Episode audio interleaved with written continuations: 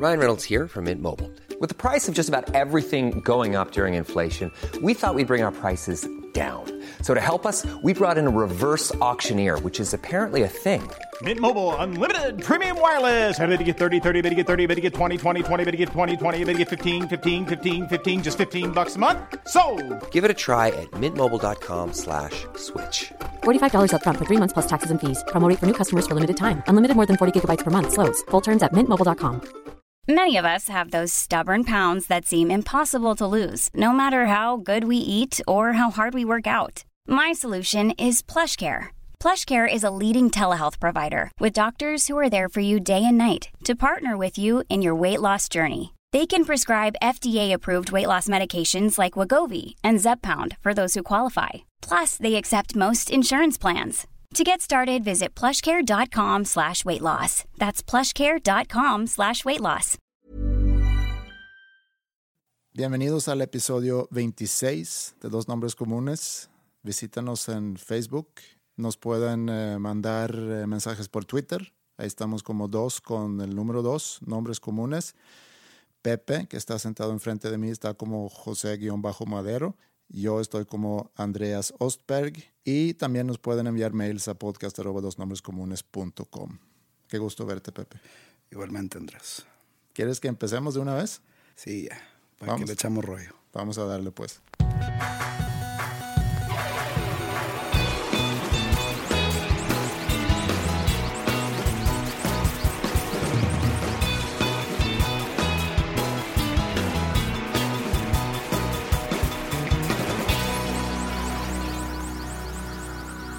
En la semana, Suecia, o más bien, la Asociación de Turismo de Suecia lanzó un número de teléfono donde tú puedes llamar para pedir información sobre Suecia. Es una campaña que hacen para que tú como interesado en a lo mejor algún día visitar a Suecia, puedes llamar y en lugar de que haya una persona entrenada de parte de, de esta asociación de turismo conteste, mandan el número a voluntarios, o sea, se transfiere tu llamada a voluntarios que se hayan apuntado para dar información sobre Suecia y lo hacen ligado a una campaña para festejar que Suecia lleva 250 años sin censura, o bueno, con libertad de prensa. Realmente eso es lo que se está celebrando. Me lo mandaste para que lo checara, que me diera un clavado en todo eso. Y te digo, ¿ese es el tema? Y me dices, no, el tema es la censura. Y la censura en México. Cómo el gobierno tiene poder sobre lo que exponen los medios, ya sea periódicos, televisión, radio, etcétera. Sí. Y la verdad no me queda claro cuál es la relación. Yo sé que en el video que me pasaste para, para ver la campaña esta sueca, ponen al principio que Suecia lleva 250 años con libertad de, periodismo, de prensa y con sin censura, digamos. Sí. Entonces yo sé que ellos usan eso para promocionar o para Sí, el pretexto. el pretexto para hacer esta campaña Sí.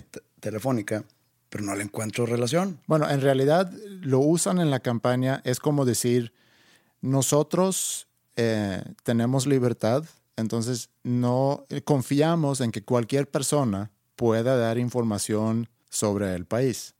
O sea, no, no necesitamos una institución que está controlando la información como si tú hablarías el extremo. Pero si es tú que sí. hablas, espérame, si tú hablas al, a la- al Corea del Norte, por decir, y quieres pedir información, te van a asegurar que hablas con alguien que tiene todo un, un, Sí, un guion. un guion que tiene que seguir. Hay información que puedes decir e información que no puedes decir. Pero imagínate, o sea, yo voy a hablar a Suecia y en el video te dicen que te puede contestar un doctor, Sí. un albañil, Sí. un barrendero Ajá. o un ingeniero físico. sí, Entonces, ¿qué tal si yo hablo queriendo preguntar sobre, dime las políticas de comercio internacional de Suecia y me contesta un carpintero? Digo, sin menospreciar la profesión de un carpintero, pero pues, Pues a lo mejor no es su dije, carpin- dije carpintero porque Sí. pues me imagino que no ha de saber esas cosas. Igual, si yo fuera sueco, siendo quien soy, y me habla alguien y me pregunta sobre, digo, aquí en México, imagínate que en México tenga esa campaña y a mí me cae una llamada preguntándome sobre las reformas de la- en la educación de la... Pues no vas a ver. Pero si tú quieres ir a Suecia y te quieres informar sobre el país, ¿eso es lo primero que tú vas a preguntar? No, si voy a Suecia me meto a Google y le pongo lugares que visitar en Suecia. No le hablo a un sueco. Que por ejemplo, es buena la campaña, suena interesante. Me gustaría ahorita en este episodio hablar a Suecia. Ok. Pero lo que no le veo la relación es con eso de la, de la no censura. O sea, todo este tema nació porque tú quieres hablar de la censura en México, de cómo el gobierno tapa Sí. ciertas cosas, este, ya sea con coerción o con dinero o no sé, en los medios de comunicación. Sí, Y ya habíamos hablado sobre las cajas chinas, sobre las cortinas de humo y todo eso. sí. Pero pues, o sea, es algo que sucede que el gobierno tapa por medio de los medios de comunicación o los obligan a no decirlo. O, de- no- o o o decir ciertas o cosas. decir Sí. otras cosas con datos diferentes. Entonces, si yo hablo a Suecia y pregunto sobre cuál es la comida típica, ¿eso qué tiene que ver? No es como que es censurable eso. Oye, no digas que la carne aquí está podrida. No, eh, pero, porque, es- pues, pero estás, eh, em, ¿cuál es la expresión en, en- en español? En inglés sería, you're reading too much into it. Em, o sea, estás sobreanalizando la relación entre una campaña de turismo y la y censura. otra cosa es eso. Pusieron, eso es una campaña de la Secretaría de Turismo de Sí, Suecia. La Asociación de Turismo. La sí, asociación es lo mismo. sí. Bueno, no es lo mismo, pero sí nos sirve para este entiendo. podcast decir que es lo mismo. O sea, yo no, no necesitan que censuren algo o que no censuren algo para saber o para enterarme qué es lo que voy a hacer como turista en Bueno, Suecia. yo nunca he sido creativo en una empresa de, ¿cómo se llama? Un, un- de, de Publicidad. publicidad. Una agencia de publicidad. Pero pon tú, viene alguien de la Asociación de Turismo, viene a mi agencia de publicidad dice, oye, queremos hacer una campaña para que más gente venga a visitar Suecia, como cualquier Secretaría de Turismo, Asociación de Turismo y- o como se llame, eh, hace en, en cualquier momento para atraer visitantes a su país. Entonces están ahí rebotando ideas y de repente vean, "Mm, mira, en 1776 se aprobó la ley y se agregó la constitución la ley de libertad de prensa. A lo mejor pudiéramos hacer algo alrededor de eso y empiezan a sacar ideas y dicen, mira, ¿por qué no hacemos una campaña relacionada a esto, festejando el aniversario 250 de que se haya aprobado esa ley y para que tú llamas a pedir información sobre Suecia, no tiene que pasar por ningún filtro, sino que es muy libre y que la gente te pueda contar lo que quiera sobre el país. Lo dejamos en libertad total a la gente. Y así es como ligan esa campaña con esa ley. Y ya, y no hay que hacerle, darle muchas más vueltas. Si quieren hacer una campaña celebrando eso, ese suceso, porque nada más no hacen un anuncio o una serie de anuncios que celebren eso, porque, o sea, hacen algo, es como si yo voy a celebrar la independencia de México. Pero los no tres- es- Imagínate, los no sé cuántos años, eh, si, si se independizó en 1810, imagínate 200, para el, eh, van seis 206 años. X, no, no. Imagínate en el 2110, voy a celebrar los 300 años. Sí. Y digo, oye, ¿sabes qué? Vamos a celebrar los 300, y- le voy a hablar a la Secretaría de Turismo. Vamos a hacer una campaña para celebrar los 300 años de la independencia de México. Y pues vamos a hacer un juego de fútbol que junte eh, los mejores jugadores de México contra los mejores jugadores de Panamá. ¿Qué tiene que ver? No, eh, así lo veo, igual. Genial tu idea. Pues, igual, vamos a hacer un... tel- Pero es que lo agarras por el lado equivocado. No es para festejar los 250 años sin censura. Ese es el pretexto para hacer esta campaña. O sea, eso no figura. Lo de, Pero pues es que no es para tener un pretexto y hacer algo necesita estar ligado o relacionado de alguna manera. No estoy criticando la campaña. Está bien, está. no lo puedes criticar porque No, ha no, tenido no, un éxito. No estoy criticando nada, no estoy cuestionando la campaña en sí. Estoy cuestionando el motivo y la relación que tú le das con la no censura. Bueno, pero ¿qué es una buena campaña de publicidad? Algo hecho creativo que se le queda a la gente en la mente, que, que haga, si es un producto, que el producto venda más, si es un, si es un servicio, que el servicio también este, tenga resultados positivos. Bueno, han recibido muchas llamadas y me gusta tu idea de que al rato les llamamos para ver cómo jala. Aquí estamos nosotros platicando de eso y hay mucha gente que me lo ha mandado en la semana. de, Oye, checa esto, Suecia, qué padre que hacen esto. Entonces es una campaña que está funcionando. Y si a ti no te gusta que esté ligado con la cen- censura o si no, No, lo no, no, entiendes... no es que no me guste, no, no, me es indiferente. Solo, solo cuando me mandaste eso te dije que tiene que ver la censura con el, el teléfono sueco. El Swe- Swedish number. ¿era, Swedish no? number.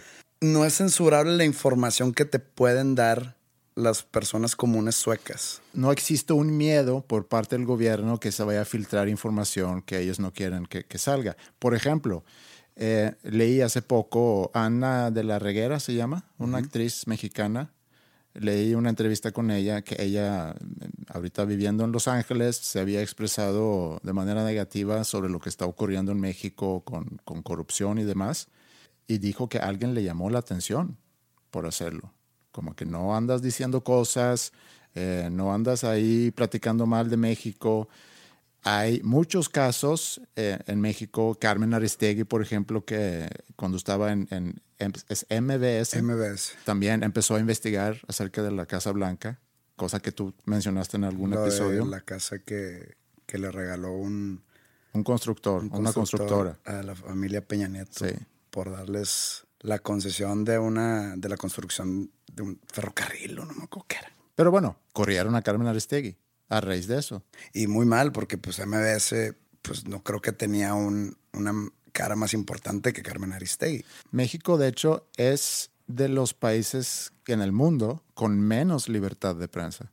Creo que en los últimos eh, 25 años han asesinado a 120 periodistas aquí en México. Entonces, cuando yo te propongo, como a raíz de, de esta campaña, que menciona la censura y que se, se agarra de la censura o libertad de prensa como una excusa para hacer una campaña que aparentemente está funcionando muy bien, digo, está interesante el tema como contraste a lo que está pasando en México, donde no tenemos libertad de prensa. Pues es nada más eso.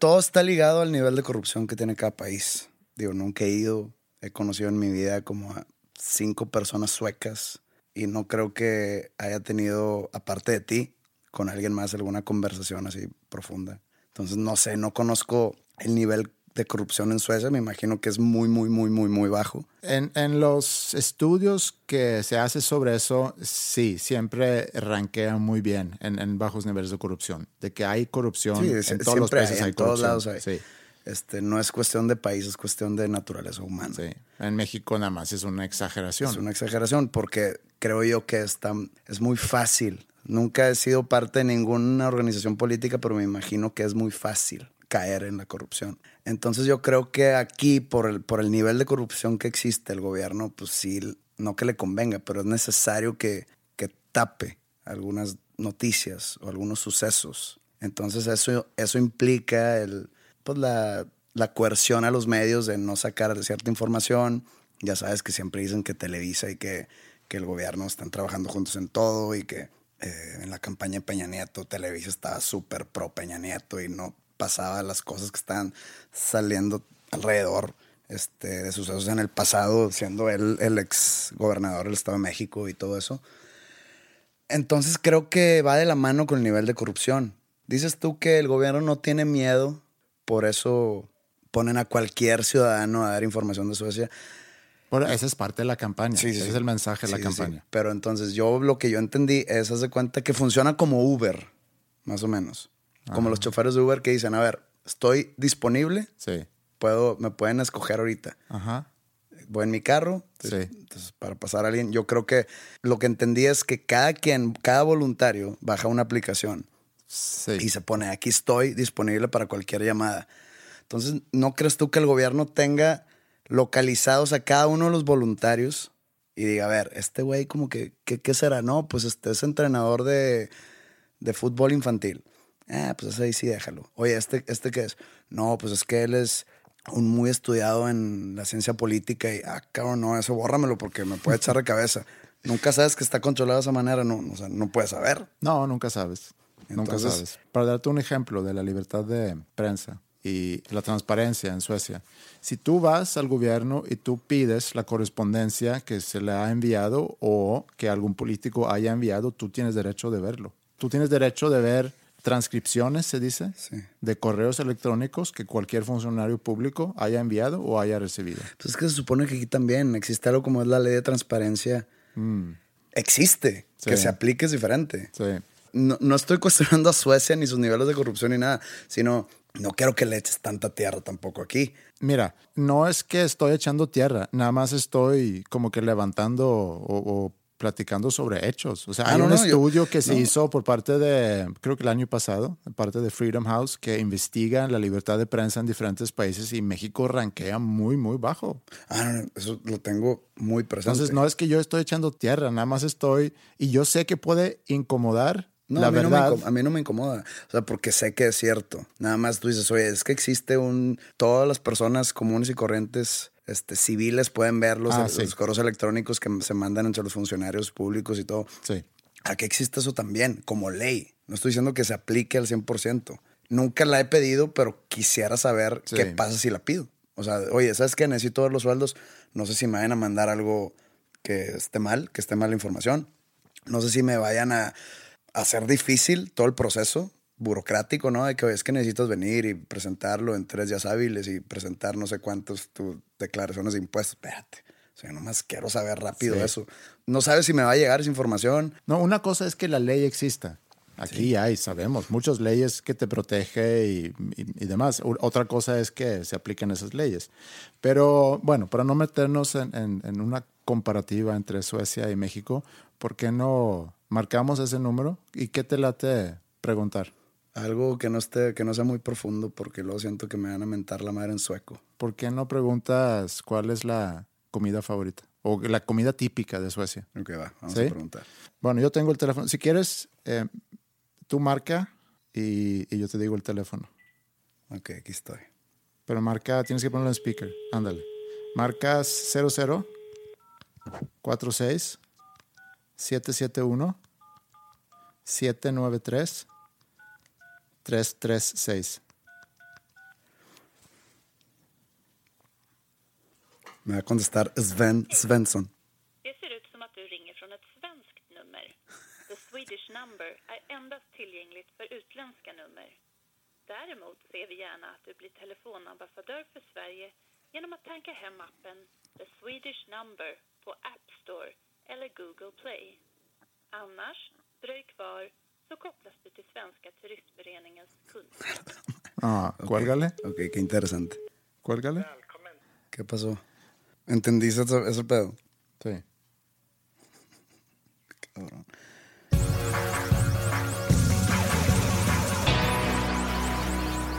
Tuvimos unos problemas de comunicación. No nos podemos conectar con la gente sueca. Nos contestó una máquina que Andreas entendió todo. Yo, la verdad, no capté una sola palabra más que las palabras en inglés, que era Google Play, eh, App Store y Swedish Number. Fue lo que entendí. Sí. ¿Nos puedes decir qué, qué es lo que dijo esa máquina? Decía que parecía como si estuviéramos marcando desde un teléfono sueco, lo cual no entiendo. Y por lo mismo dicen, este número nada más se puede marcar desde el extranjero. Y- pero no sé por qué detectan a, a nuestro teléfono como un teléfono sueco y cuando estamos en La, México. la fibra óptica de las, de las células telefónicas te agarran tu, tu aura europeo. Vamos a intentar en un rato más y vemos si lo logramos. ¿Qué estás buscando ahorita en internet? Estaba buscando si hay otros teléfonos o si teníamos bien el número. Pero había visto algo de que estos países no pueden hacer tales llamadas. No, no decía eso. Decía que hay países donde puedes tú marcar a un número local del país y que de ahí se conecta a este número. Ahí no está México. México censurado de Suecia. ¿Escucharon? Bueno, Nos están discriminando. Quiero saber, quiero tener información de Suecia. Bueno. ¿Un mexicano no es merecedor de, de tal información? Yo creo que por supuesto que sí. Vamos a in- seguir intentando. Intentamos más al rato y vemos. Pero ¿por qué no llamamos a un, a un regio? Porque hay gente escuchando esto de otras ciudades. Nosotros estamos aquí en, el, en Monterrey. ¿Y por qué no le llamamos a un, a un regio que cuente? Bueno, puedes hacer inclusive la misma pregunta que ibas a hacer al, al sueco o a la sueca. ¿Cuál es la típica comida de Monterrey? Va, para darle a entender al mundo que Monterrey es una ciudad libre de censura. Ok, está bien. Ok, ¿Cómo lo hacemos? ¿Marca un número al azar nada más? deja marcar. Ok, va.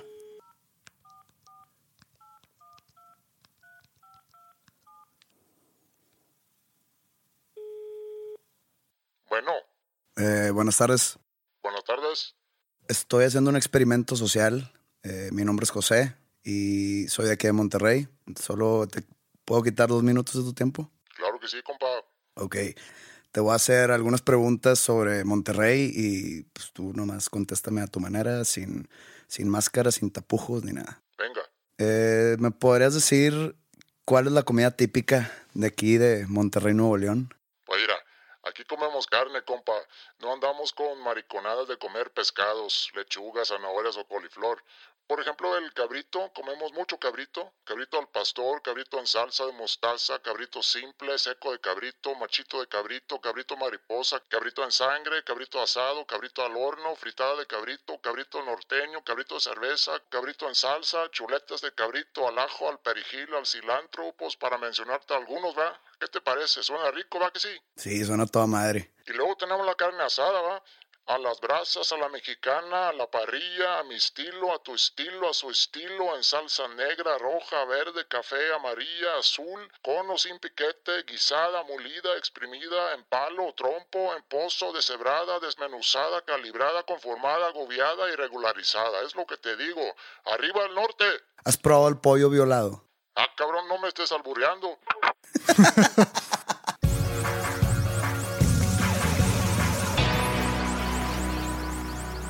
En la semana me mandaste un mensaje y me dijiste, oye, chécate la película Zeitgeist, está en Netflix. Yo había escuchado de esa película, más no la había visto. Y te pregunté, bueno, ¿es tema? Sí, puede ser tema. Entonces vi la película y luego te mensajé y te dije, oye, pues ya vi la película, ¿qué? Y dices, ah, ¿y qué tal? Y yo, pues, no, no la has visto. No la vi. Disculpa. No, ya sé. Me, me- no hice mi tarea. Pero sé más o menos de qué trata. Sí, no es tan buena la película. Es, es una película hablando sobre diferentes eh, teorías de conspiración. Habla sobre el cristianismo, Sí, sobre el ataque a las Torres Gemelas en el 2001 sí. y sobre la economía mundial, ¿no? Sí, si quieres, hago un resumen así muy breve. Son tres partes esa película. La primera parte es, como dices, habla y critica al cristianismo y compara la historia de la natividad de Jesús eh, con historias paganas y, y de, pues, de diferentes cosas de astrología. La compara mucho con otro dios egipcio, Horus, algo así, ¿no? Sí, Que, que tiene las mismas características, los dos nacimientos, o sea, exactamente iguales. La vida, inclusive, comparan la vida de Jesús con la vida de, de Horus, que era un dios egipto. Pero tengo entendido que también hay varios dioses, no, no necesariamente paganos, o sea, por ejemplo, persas o griegos o cosas así que tienen la misma característica que Jesús. Eh, sí, son muchas cosas que, que están presentando ahí, un sinfín, de hecho, de, de diferentes dioses y personajes que, según esto, comparten muchas características con la vida que se cuenta en, la historia de Jesús.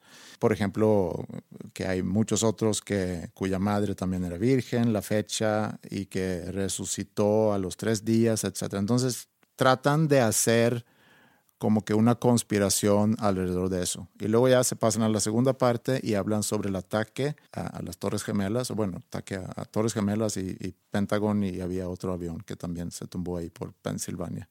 Y presentan datos que sí son como que creíbles, interesantes, eh, y básicamente diciendo que es algo orquestado por, por el Por el mismo gobierno, gobierno, sí. de Estados Unidos para justificar luego Ir a guerra. ir a guerra, que, que creo que está bastante exagerado, aunque sí hay datos ahí que te llaman la atención. Es que teniendo en cuenta que el ir a guerra para Estados Unidos, para un país como Estados Unidos, significa negocio, real negocio, o sea, mucho dinero el que se puede hacer de una guerra.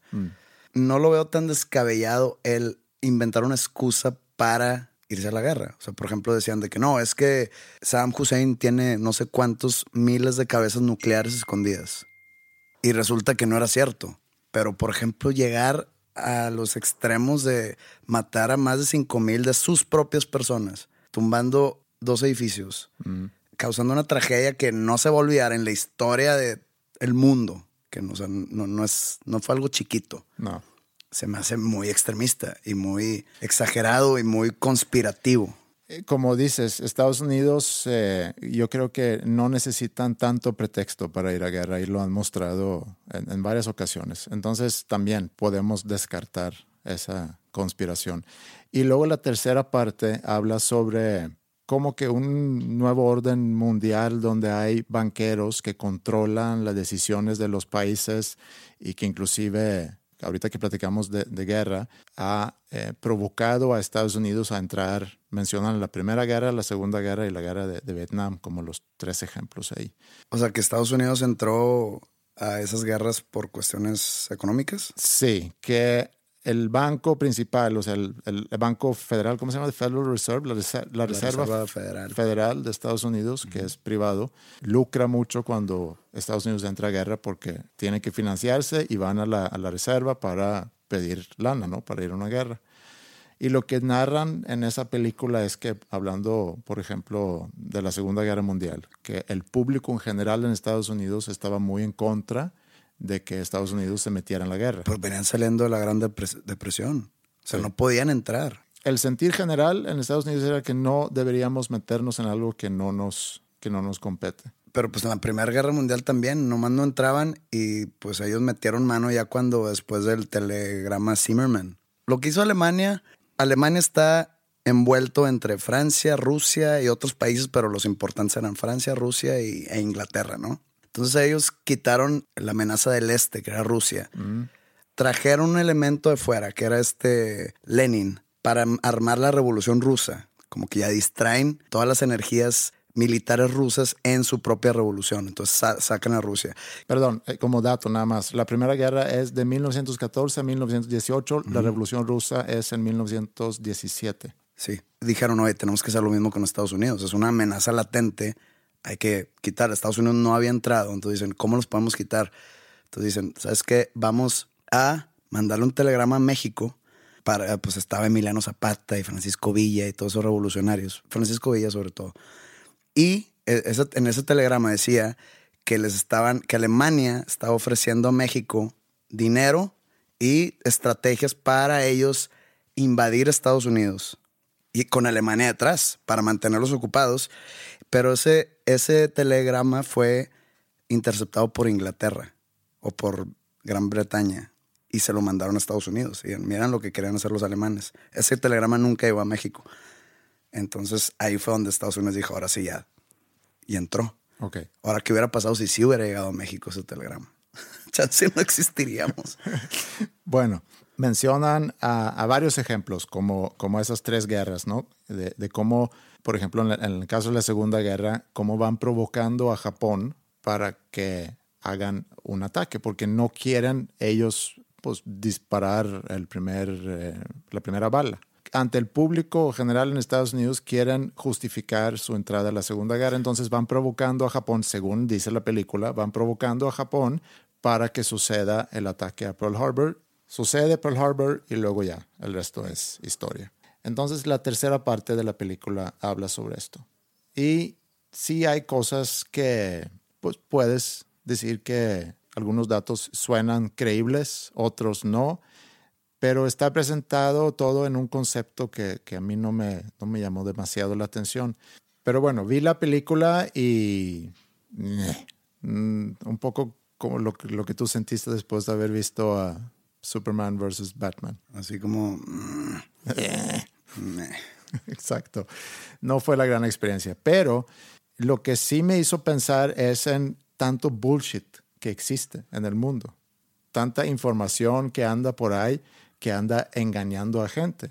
Porque yo no dudo que hay mucha gente que ve esa película y se traga todo y luego ya van y dicen que mi fuente de información es tal película que seguramente hizo un gran estudio, un gran análisis de, de, mucha información para llegar a esas conclusiones. Pero la verdad es que la película no suelta fuentes, no presenta ninguna prueba de ningún tipo, sino son especulaciones. Son puras especulaciones. Pero cuando tú presentas especulaciones de una forma buena, sólida, puedes hacer creer a mucha Esta gente. Esta película tengo entendido que es muy popular. Sí, es muy popular. Y ese es otro, porque a la gente, a nosotros, nos gusta esa cosa porque agrega algo a nuestras vidas. De, es algo misterioso. Da un, es, da, da, da un, tema interesante para la comida. Sí, ejemplo. inclusive ves esa película y cuando alguien viene a platicarte de algo, sacas eso de la manga y empiezas a cuestionar y empiezas a tirar datos sin fundamentos. Uh -huh. La cantidad de bullshit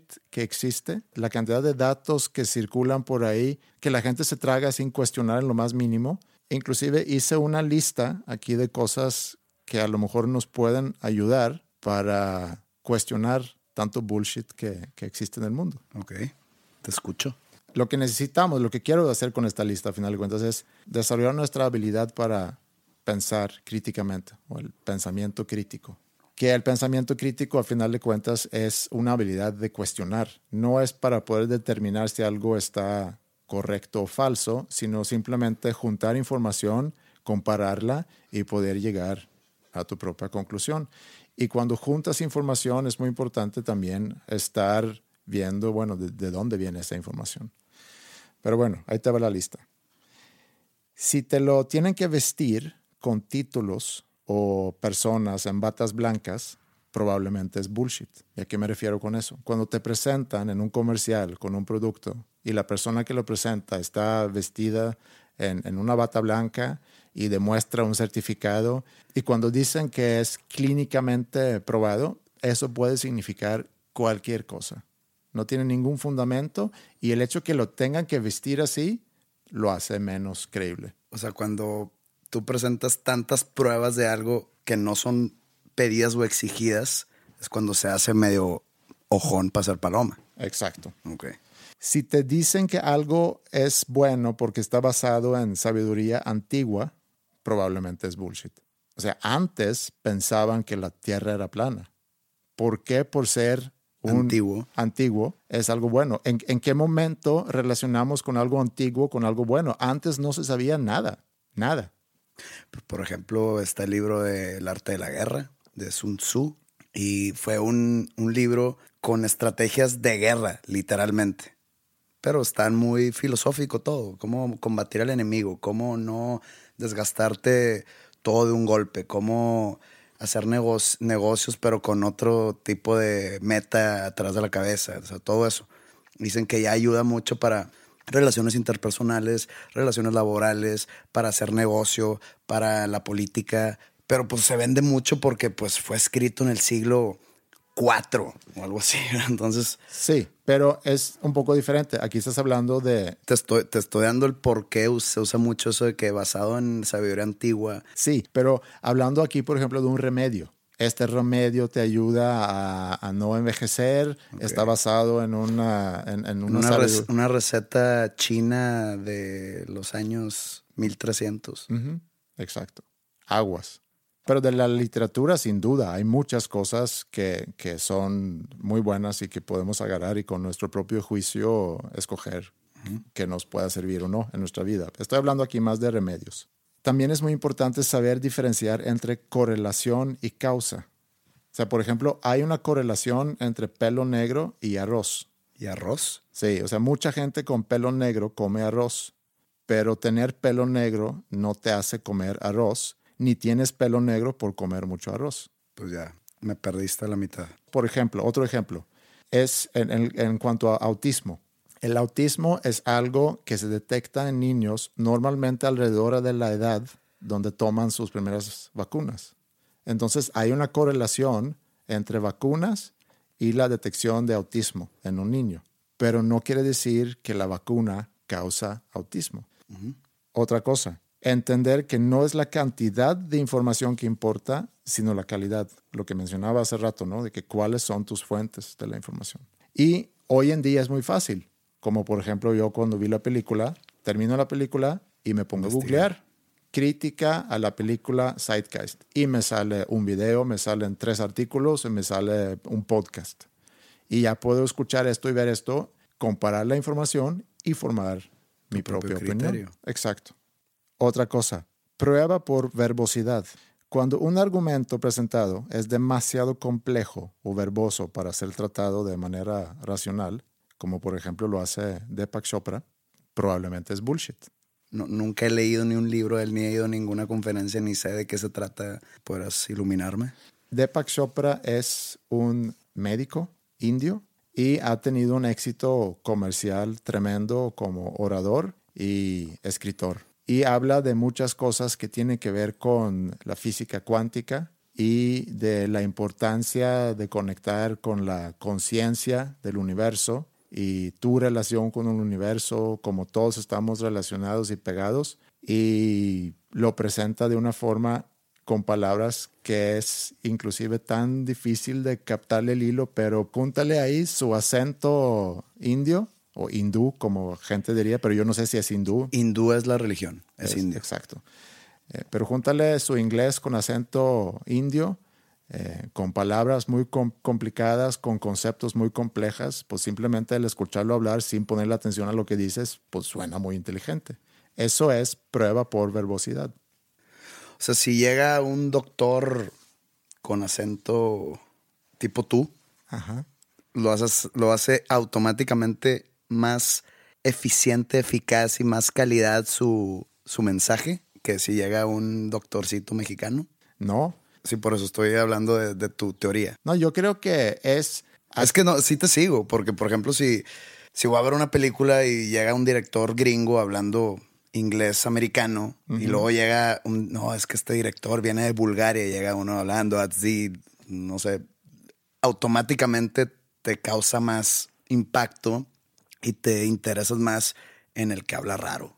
Para dar un ejemplo de Deepak Chopra, y, y mi intención aquí no es de burlarme de él, sino le estoy dando como un ejemplo de alguien que combinando su estatus de, de, estudio con ese acento que tiene, con su tranquilidad y usando palabras y conceptos medio complicadas o complejos. Muy abstractos, digamos. Logra convencer a la gente que es la mera neta. Hay un sitio donde tú pones uh, wisdomofchopra.com, se llama, donde te sacan así quotes random, quotes aleatorios. Aleatorios. Ahí te va uno, por ejemplo. Everything transforms in mortal energy. Nature is reborn in a symphony of photos. The unexplainable influences karmic force fields. Quantum physics relies on innumerable miracles. Sí, está muy pirata. Es que a veces, por ejemplo, el efecto placebo. Sí. A veces el, mismo cuerpo, la misma mente te cura con el simple hecho de tú pensar que te estás curando. Sí, claro. O sea, por eso son los chochitos.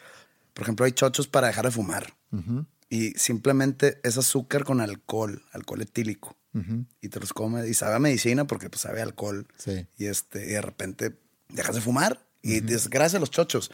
Pero no te explican que, que es gracias a tu mente que te estás autosugestionando algo y te la crees. Sí. Y tu cuerpo de repente empieza, digo, no sé cómo cómo funciona eso del dejar de fumar y de expulsar todas las toxinas que te hacen adicto. Igual, eh, hay enfermedades que, que los doctores hasta simplemente te dan placebos y te decía, esta es una medicina que se llama eutisotina y tómate dos al día y con eso te lo vas tomando, de repente vas curando, porque tu mente te está curando o tu mente te está engañando a que te estás curando, de repente ya te sientes bien. El engaño es cuando dices que los chochos tengan un efecto medicinal en tu cuerpo. Ah, Ese es el engaño. Ese es el engaño. Porque no lo tiene. No lo tiene. Tiene el efecto placebo. Y el efecto placebo es muy fuerte. Hay pacientes donde, donde se hayan hecho una cirugía, te abren, no hacen nada, te cierran y ven que hay mejorías en el paciente porque está bajo el entendimiento Que, que lo hayan, quitaron el mal. Que lo hayan quitado el mal. Nunca sabes si la homeopatía no nada más vende engaño, vende esperanza. Sí. Entonces esa es una manera muy positiva de verlo, que es raro en mí porque normalmente veo todo del lado negativo. sí, pues está bien. Lo que creo que es importante nada más es eh, desarrollar nuestro radar de bullshit para, para no ser engañados y saber diferenciar entre algo que no tenga ninguna lógica contra algo te que otro sí ejemplo. tiene razón. Doy otro ejemplo. No sé si fuera de San Pedro, si incluso fuera de Monterrey exista este movimiento. Recién que me mudé a mi departamento, yo, yo estaba teniendo muchos problemas para dormir. Razón, no la sé. Nada más estaba teniendo muchos problemas para dormir. Me despertaba a las 4 de la mañana, 3 de la mañana y no me podía volver a dormir. Y resulta que al lado de mí, de- o sea, está mi cuarto y luego afuera del departamento hay un pasillo y luego hay una subestación eléctrica. Y se lo platico, lo platico como que en una mesa de comida, que hay varias gente, y me dicen, oye, es que deberías de hablarle a esta persona porque ellos van a tu casa y con un aparato te identifican los lugares de energía y donde hay mucha energía que, negativa que no te deja dormir, te ponen una calcamonía y es una calcamonía de un círculo que parece que muy geométrico, que es la calcamonía es transparente y la figura es como color entre dorado y bronce, ¿no? Y que esas calcamonías absorben la mala energía Me huele a bullshit. espérate, y de repente es demasiado popular. Porque ya, no sé si te ha pasado que hay veces que tú no sabes de la existencia de algo y ya que te platican, ya lo ves por todos lados. Empecé a ver esas calcamonías en celulares, en carros, en casas, en oficinas, en todos lados. Y hay mucha gente que sí cree en eso. Y yo digo, ahora resulta que porque pongo una calcamonía en donde duermo, en la o sea, donde pongo mi cabeza al dormir, la subestación eléctrica ya no tiene ningún papel en mi sueño. Ay, pues hay gente que sí cree muy fuerte en eso, pero yo digo, o sea, y, y- y me van a decir, es que la- el, el transporte de energía y la conducción y todo eso sí existe. No dudo que exista, pero que no me deje dormir y que ya que esa calcamonía me va a curar de ese mal. O sea, eventualmente ya volví a dormir normal. No lo hice, no, no me puse la calcamonía ni nada. Pero es extraordinario el número de personas que cree en, en ese tipo de cosas. Y cuando creen en, en una, empiezan a creer en más. Y de repente ya no tienen criterio para cuestionar las cosas. Ah, O sea, si tú pones esa calcamonía a la prueba de la razón, pues no vas a encontrar ninguna lógica explicando que esa calcamonía puede ajustar las energías. O si tú pones a prueba la lógica ante los chochos, pues no vas a encontrar ninguna razón explicando que algo que diluyes en mil veces, entre más lo diluyes, se supone que funciona mejor. Termina siendo una gota en el Atlántico eh, esa propiedad que supone que es lo que te cura, pues no tiene ningún sentido. Cuando tú lees la Biblia y piensas que la tierra fue creada, así como dicen en la Biblia, y luego ya ves todo En lo que ha días. encontrado el, el mundo científico y dices, yo todavía creo en eso, pues, ¿cómo te ayudo? En todos los casos que hemos platicado es cuestión de fe. Y, y si algo funciona para ti, eso quiero aclararlo muy bien. O sea, si los chochos a ti funcionan, o sea, si tú te sientes mejor, pues síguelo usando. Si tú, eh, teniendo fe, creyendo en Dios, te hace sentir mejor, síguelo, está bien. Pero tienes que ser capaz de diferenciar entre algo lógico, explicable, racional, versus algo ilógico, no explicable y totalmente emocional. Y tienes que guiarte por esos parámetros para evitar el bullshit que este mundo te está tirando diariamente. Planning for your next trip? Elevate your travel style with Quince. Quince has all the jet setting essentials you'll want for your next getaway, like European linen, premium luggage options, buttery soft Italian leather bags, and so much more. And is all priced at 50 to 80% less than similar brands. Plus, Quince only works with factories that use safe and ethical manufacturing practices. Pack your bags with high-quality essentials you'll be wearing for vacations to come with Quince. Go to quince.com slash pack for free shipping and 365-day returns. Hold up. What was that? Boring. No flavor. That was as bad as those leftovers you ate all week. Kiki Palmer here, and it's time to say hello to something fresh and guilt-free. Hello Fresh. Jazz up dinner with pecan-crusted chicken or garlic butter shrimp scampi. Now that's music to my mouth. Hello Fresh. Let's get this dinner party started. Discover all the delicious possibilities at hellofresh.com.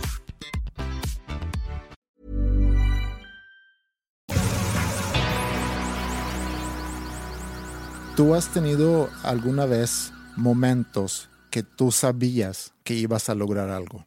Mira, te voy a dar unos ejemplos para, que, para situarte en el tema. Yo me acuerdo que cuando era chico jugaba golf, jugaba mucho golf. Y yo tenía un periodo cuando yo sabía que al torneo que iba, torneo que iba a ganar. No sé si hayas jugado golf alguna vez o no, si no he jugado golf, pero sí sé a lo que vas. Y lo he sentido jugando fútbol. Mm. O sea, no, no, no, no exactamente el de que voy a ganar este juego, sino que, por ejemplo, en descolgadas o en oportunidades de gol, había veces específicas donde sabía que le iba a meter y la metía. ¿Por ahí vas? Sí, más o menos. Yo tenía, bueno, a lo mejor no tan, sino aquí es como que una prenoción, se puede decir. Yo también tenía una temporada que jugaba fútbol, me había cambiado de equipo y empecé a meter goles. Y se hizo costumbre que yo sabía antes de empezar el juego que en este partido también voy a meter gol. Es más, me extrañaba cuando terminábamos un partido y que yo no había metido gol. Y también me ha pasado ya como adulto en, en cuestiones de negocio cuando yo sé que yo voy a cerrar esta venta. Estoy muy seguro y muy confiado en que voy a cerrar esta venta. Y también al revés, hay proyectos que hemos arrancado nosotros donde yo de inicio siento que, híjole, va a estar medio difícil concretar o lograr este proyecto. Y dicho y hecho, pues muchas veces esos proyectos no se hacen. Hace un año participé en una conferencia de Chucho Ramírez, que era el director técnico del, de los sub-17 que ganó el Mundial En el 2005. en el 2005 en Perú. Era una plática muy padre. Y él- ¿Participaste o fuiste? bueno, participé en la conferencia, pero digo, parte, o sea, yo, ah, yo ¿tuviste parte- esa plática? y vi la, sí, o sea, yo también había dado una plática y, y él daba otra plática. ¿El TED Talk que dijiste el otro día? No, no es un, no, no era TED Talk. Ok. Y cuenta cómo hace todos los preparativos antes del mundial. La convocatoria, se juntan la concentración o, o los eh, campos de entrenamiento y cómo durante todo ese entrenamiento y toda esa preparación él iba diciendo que nosotros vamos al mundial para ganar. Nosotros vamos a ganar el mundial. Él estaba convencido que iban a ganar el mundial y eso lo fue inculcando en los, en los jugadores. Inclusive cuenta que cuando iba a comprar sus trajes, porque quería tener un traje diferente en cada partido. Le decían, bueno, ¿y ¿cuántos trajes vas a necesitar? Pues voy a necesitar siete trajes. O sea, tengo cuatro partidos de grupo, tengo cuarto de final, semifinal y final. Necesito siete trajes. Y se reían de él, se burlaban de él. Inclusive la prensa mexicana medio se burlaba de él, que quién se cree este Chucho Ramírez que va a ir al Mundial y que cree que lo va a ganar. No, pues lo mismo decía Miguel Herrera y eso le aplaudían. Pensaban a lo mejor que él iba a repetir lo que había logrado. Digo, no lo de los trajes, nomás decía que iba a ganar el mundial. Sí.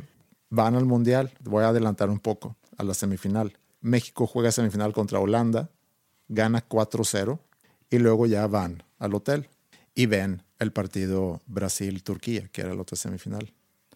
Y cuenta que cuando gana Brasil contra Turquía esa semifinal, festejaron igual como cuando ellos ganaron su semifinal contra Holanda y estaban festejando que iban a ganar el Mundial contra Brasil. Pero no es más fácil Turquía. Digo, hablando así en historia futbolística. Pero ese es el punto. Ellos estaban tan seguros que iban a ganar que preferían ganar contra Brasil que contra Turquía. Para darle más crédito al campeonato. Exacto. Ok. Bueno, el resto es historia. Ganan la final contra 3-0, Brasil. ¿no? Yo estaba exactamente cuando México quedó campeón. En el 2005 yo estaba en el Estadio Azteca en un Sunday Night Football entre 49ers contra Arizona Cardinals, que se jugó en la Ciudad de México. Ok. Y ahí anunciaron que México acaba de quedar campeón. Me dio mucho gusto. Sí. No soy muy apoyador de la selección nacional mexicana por muchas cosas que no me voy a meter aquí a discutirlas, pero me dio gusto. No sé si es porque estaban chavillos ahorita. O sea, esa generación era Giovanni Dos Santos, Efraín Juárez, Carlos Vela y todos esos que ya están grandes ahorita, pues ya son 11 años después. Sí. Pero sí me dio mucho gusto por los, por los chavos. Y a raíz de eso, a raíz de, de- de esa plática y el otro día que estaba pensando en, en cómo yo en ciertos momentos en mi vida he sentido como que un poder muy fuerte para poder lograr cosas, esa motivación interior o cuando sientes que tienes momentum, por ejemplo, y, y haga lo que haga, no voy a fallar. Y si lo vemos, por ejemplo, en, en, en artistas o en deportistas, Slatan es un buen ejemplo de una persona que sabe que es bueno y lo comunica, dice a todo el mundo que es muy bueno, lo muestra también obviamente en la cancha, pero es como que un, un paquete completo. Mohamed Ali era algo parecido. Pero pues es que ahí pueden caer en el campo de la soberbia. Que a mí, que, a mí me da risa cómo se maneja Zlatan Ibrahimovic en ese aspecto. No, no risa negativa, no burla, sino me da, me gusta que sea así. O sea, me, me llama la atención.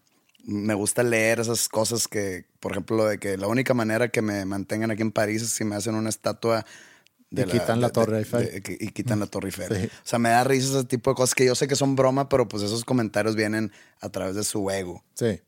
Pero es una seguridad en sí mismo. ¿Y qué es entonces lo que provoca o qué es lo que nos ayuda a tener esta autoconfianza o esa self-esteem, no sé cómo se diga en español. Autoestima. Autoestima, que no es lo mismo que autoconfianza. Autoestima es tu percepción sobre ti mismo como persona y autoconfianza es tu percepción sobre tus habilidades como persona, ciertos talentos que puedas tener.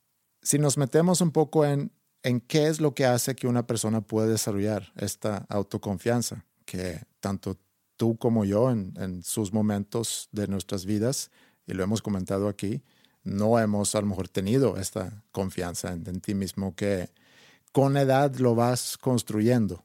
Eh, y si no lo logras construir en tu adolescencia, pues poco a poco te va llegando junto con la madurez. Pero entre más temprano lo puedas tener, obviamente mejor. Una de las cosas que creo que es muy importante es que encuentres algo que realmente quieres hacer y que tú sepas que eso es algo que a mí me gusta y eso lo voy a desarrollar. Y la otra es que estás dispuesto a repetir muchas veces esta habilidad o entrenarte mucho para que lo puedas desarrollar en algo muy fuerte. Eh, no sé si tú leíste el libro de Malcolm Gladwell que se llama Outliers. Bueno, Malcolm Gladwell eh, en ese libro del 2008 describe cómo, por ejemplo, The Beatles tocaba sets de ocho horas cuando estaban en Alemania. O sea, tenían una muy buena preparación como banda. Bill Gates tenía miles de horas programando antes de fundar Microsoft. Eh, y en un artículo que leí, de hecho en la semana, me lo mandó una persona que escucha este podcast, eh, escribe sobre Tom Morello y dice Tom Morello que cuando él estaba en la universidad practicaba la guitarra ocho horas por día. Es muy fácil engañarnos y pensar que esta persona es muy talentosa, lo tiene nato. Lo tiene nato. Y no es así. Tú puedes, obviamente, tener facilidades para hacer ciertas cosas, pero sin entrenar no vas a llegar a ningún lado. Hay otra historia que escuché hace poco cuando James, el jugador colombiano, llegó a Real Madrid. Decía que yo quería llegar temprano al entrenamiento para realmente mostrar mi interés en mejorar y, ganarme un lugar en el equipo. Él llegaba una hora antes al entrenamiento. Bueno, cuando él llegó al entrenamiento, Cristiano Ronaldo ya llevaba una hora ahí practicando tiro libre podemos pensar que alguien que es muy bueno lo tiene nato, pero en realidad es repetición. Y Malcolm Gladwell habla sobre las 10.000 horas que tú tienes que practicar algo para realmente dominarlo y hacerte bueno. Yo no sé si son 10.000 horas, pero es un decir. Deja contarte una anécdota que tuve hace una semana. Resulta que me entró la inquietud. Inquietud es la necesidad por cuestiones de, de la gira que se viene, en las cuales hay algunas canciones del disco que tienen trompeta. Entonces yo dije, oye, yo quiero tocar la trompeta. Entonces me meto a clases de trompeta. Mi primer clase fue el martes pasado. Y dije, pues digo, cuando estuve en Wisconsin, yo tocaba el trombón en la... A, todos nos hacían tocar ese instrumento. No crean que yo era el nerdo que estaba en la banda, ¿no? Todos. Y yo tocaba el trombón y pues digo, no era yo la gran cosa, ni mucho menos, pero este, pues ahí le soplaba y sonaba. Tenía sople. Tenía sople, sin albur. Me compro una trompeta, llega el maestro a mi departamento y pues yo lo, lo de que no, es que fíjate que, y le explico. Y pues ya quiero, y me dice, ¿qué piensas que vas a aprender en, a tocar trompeta en dos meses? Y yo, pues digo, ya le sé más o menos soplar y sí suena, mira, pero pues nomás quiero las pisadas y según yo, muy tonto de mi parte, hasta sentí que ofendí. Me dice, mira, y saca la trompeta y empieza a tocar así como pues algo que suena muy, muy difícil y muy bien hecho, ¿no? Ok, me dice, yo llevo, pues no sé, tendrá 40 años el maestro. Dice, yo llevo tocando desde que tengo 8 años y no me considero así un excelente trompetista. O sea, yo llevo todos los días tocar, a eso se dedica, a tocar la trompeta. Todos los días tocando, tocando y aún no domino mi instrumento. Para hacer lo que tú quieras, no va a pasar, pero para hacer lo que tú quieras tendrás que tocar 8 horas al día. Sí. Y lo cual no lo hago, entonces, y ya cuando me empezó a enseñar y llegar a notas altas que yo, la verdad, no llego, empecé a decir, órale, estaba yo bien mal, fui un, fui un idiota. Sí, es un buen ejemplo de cuando a lo mejor crees que eres capaz de hacer cosas que realmente no eres capaz de hacer. Es que tuve una experiencia previa a eso, allá por el 2008. Igual salió una inquietud de, para el disco Poetics hacer una canción en ukulele. Y está. Entonces me compré un ukulele, me metí a un canal de YouTube, a un video de YouTube y me enseñó a tocar el ukulele. Sí. Que ya traigo las bases de la guitarra, ¿no? Entonces, pues ahí aprendí, te lo juro por mí, que aprendí a tocar ukulele en dos días. Aparte, ukulele se me hace que el instrumento en el mundo que es más fácil de aprender. Sí. Y pues me compré la trompeta y dije, "Ah, ahorita me, me meto a un, a un, a un video de YouTube a aprender y la verdad me sentí tonto porque hay muchas cosas de la trompeta que, que es muy difícil. Mantener el aire, mantener la nota, Sí. pegar la nota. Fui un tonto. Bueno, a lo que yo iba con todo esto, lo que voy con todo esto es hablando sobre la motivación. Si tú te conoces y sabes cuáles son tus fortalezas y oportunidades y logras de alguna forma armonizar contigo mismo, o sea, aceptar eso, no hay quien te pueda lastimar independientemente de lo que te digan. Motivarte es algo que solamente tú puedes hacer. O sea, tener la confianza en ti mismo es algo que solamente tú puedes lograr. Yo no te puedo motivar a ti. Por ejemplo, en el caso de Chucho Ramírez, él no estaba motivando a los jugadores. Los jugadores se motivaban a ellos mismos o a sí mismos, pero él proveía factores que ayudaban a estos jugadores a motivarse y a lograr lo que al final de cuentas lograron. Existen también muchos oradores motivacionales. Si tú te metes en YouTube y buscas eh, oradores motivacionales, salen ahí muchos. Eh, y sin duda un entrenador de fútbol como Chucho pues, puede proveer factores y, y es una especie de orador motivacional también. A mí me gustaría que mis hijas crezcan con autoestima y con autoconfianza y que sepan valorar y que crean en, sí mismas. Entonces, quisiera hacer como un experimento y escribí aquí un texto como si yo fuera orador motivacional y, dirigirme a mis hijas. Y a lo mejor hay alguien que escucha que, que también es mujer que puede ser que necesite escuchar eso. Va, adelante.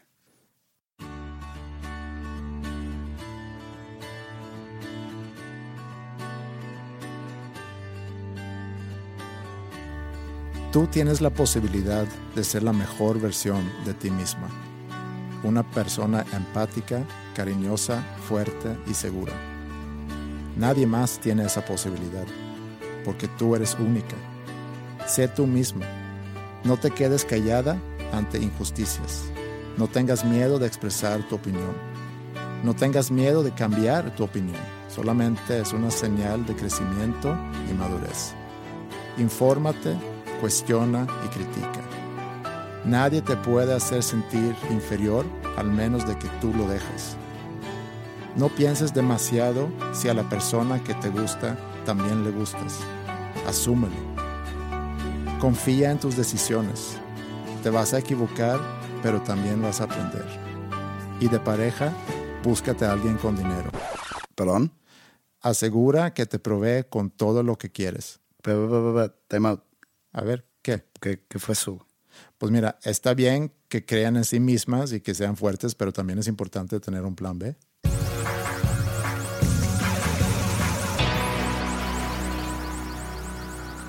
¿La llamada qué pedo? Ah, va- bueno, vamos a hacer otro intento con la llamada entonces. Hej!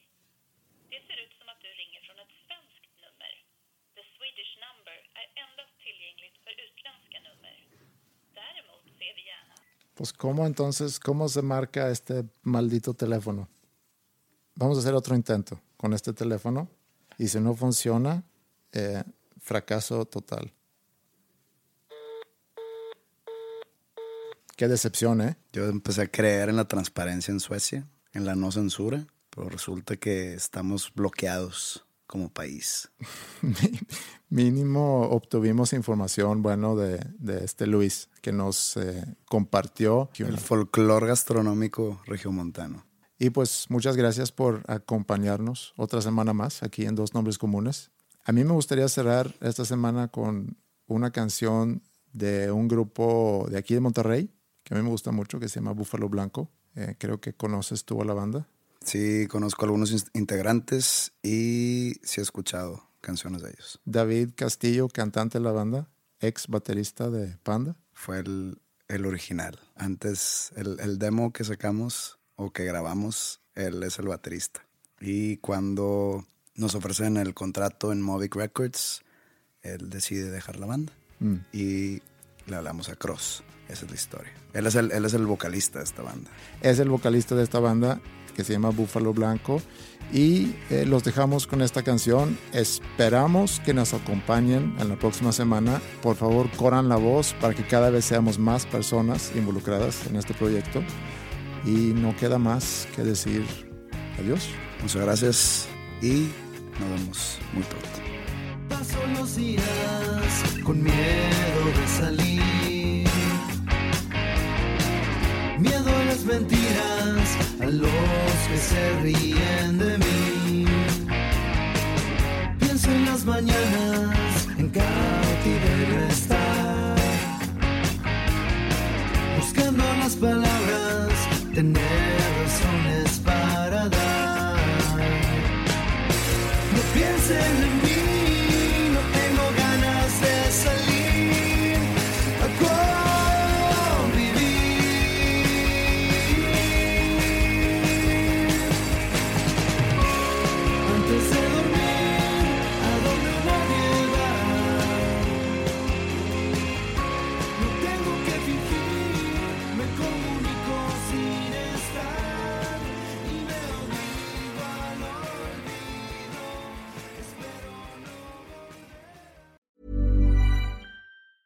Ever catch yourself eating the same flavorless dinner three days in a row? Dreaming of something better? Well, HelloFresh is your guilt free dream come true, baby. It's me, Kiki Palmer. Let's wake up those taste buds with hot, juicy pecan crusted chicken or garlic butter shrimp scampi. Mm. Hello Fresh. Stop dreaming of all the delicious possibilities and dig in at HelloFresh.com. Let's get this dinner party started. Hey, it's Paige DeSorbo from Giggly Squad. High quality fashion without the price tag. Say hello to Quince. I'm snagging high-end essentials like cozy cashmere sweaters, sleek leather jackets, fine jewelry, and so much more. With Quince being 50 to 80% less than similar brands.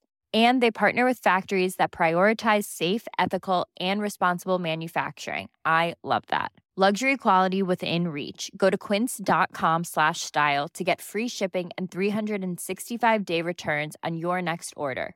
Quince.com slash style.